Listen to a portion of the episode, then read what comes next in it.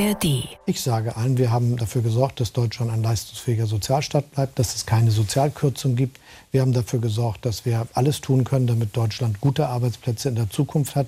Die wichtigen Dinge, die wir uns vorgenommen haben, bei Halbleitern zum Beispiel, dass in Deutschland Halbleiterproduktion stattfindet, dass in Deutschland Stahlproduktion stattfindet, die nicht auf Kohle angewiesen ist und äh, in einer anderen Art und Weise stattfindet, dass wir die Modernisierungsprozesse hinbekommen für die Elektromobilität mit Batteriefabriken. Alles das werden wir weiter möglich machen können.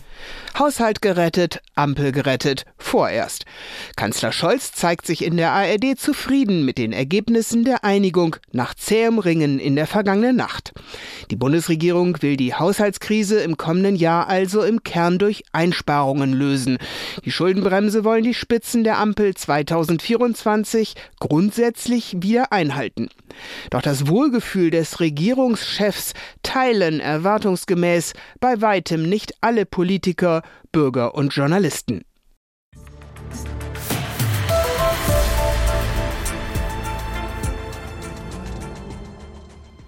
Und damit herzlich willkommen zum Standpunkte-Podcast von NDR Info mit Meinungen aus verschiedenen Medien. Heute ist Donnerstag, der 14. Dezember. Ich bin Ulrike Ufer.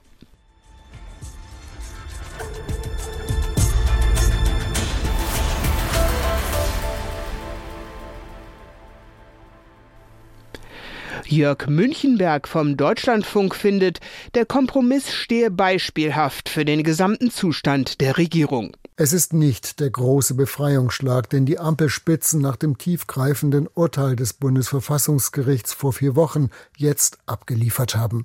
Stattdessen ähnelt das ganze Vorhaben Haushalt 24 auch dem heutigen Auftritt von Kanzler, Vizekanzler und Finanzminister. Vieles bleibt nebulös oder wirkt bemüht, eine große Linie ist nicht erkennbar.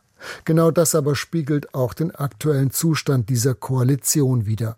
Längst haben Grüne, SPD und FDP ihre Gemeinsamkeiten weitgehend aufgebraucht. Jeder wurstelt mehr oder weniger vor sich hin und versucht von den eigenen Projekten zu retten, was noch zu retten ist. Meint Jörg Münchenberg vom Deutschlandfunk.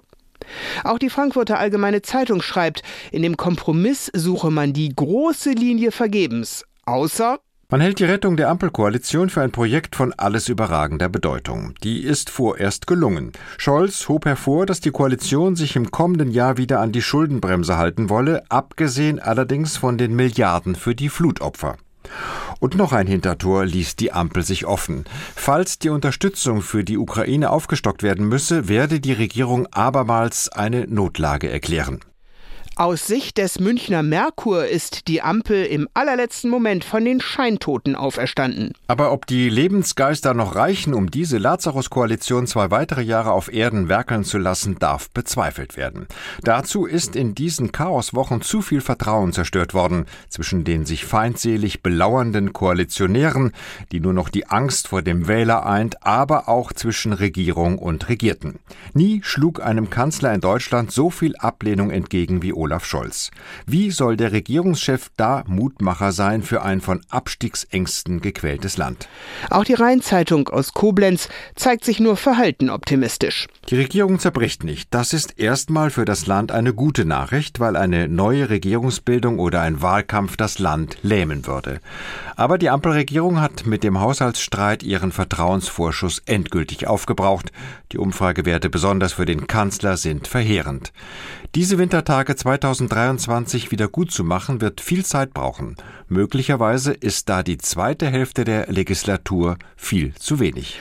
Paul Anton Krüger aus dem Parlamentsbüro der Süddeutschen Zeitung schließlich macht im SZ-Podcast die Liberalen als Sieger im Koalitionsstreit aus. Wenn man jetzt die Rhetorik vor diesen Beratungen oder auch während der Beratungen aus dem politischen Raum hier in Berlin nimmt, dann würde ich sagen, hat sich da am stärksten dann doch die FDP durchgesetzt, weil aus den anderen Parteien, vor allem aus der Sozialdemokratie, kamen halt sehr stark die Forderungen, mit Blick auf die Situation in der Ukraine erneut eine Notlage auszurufen. Das ist jetzt bekanntermaßen nicht so gekommen.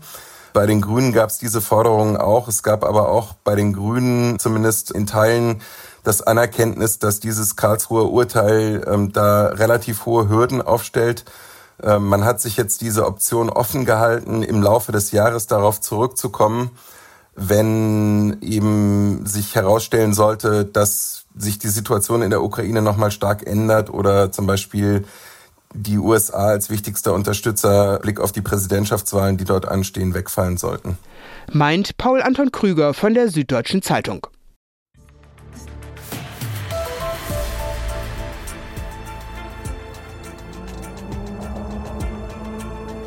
Und damit endet die heutige Ausgabe der NDR Info Standpunkte. Morgen sind wir wieder da mit Meinungen aus verschiedenen Medien. Den Podcast gibt es auch als Abo, zum Beispiel in der ARD Audiothek. Einen schönen Donnerstag sagt Ulrike Ufer.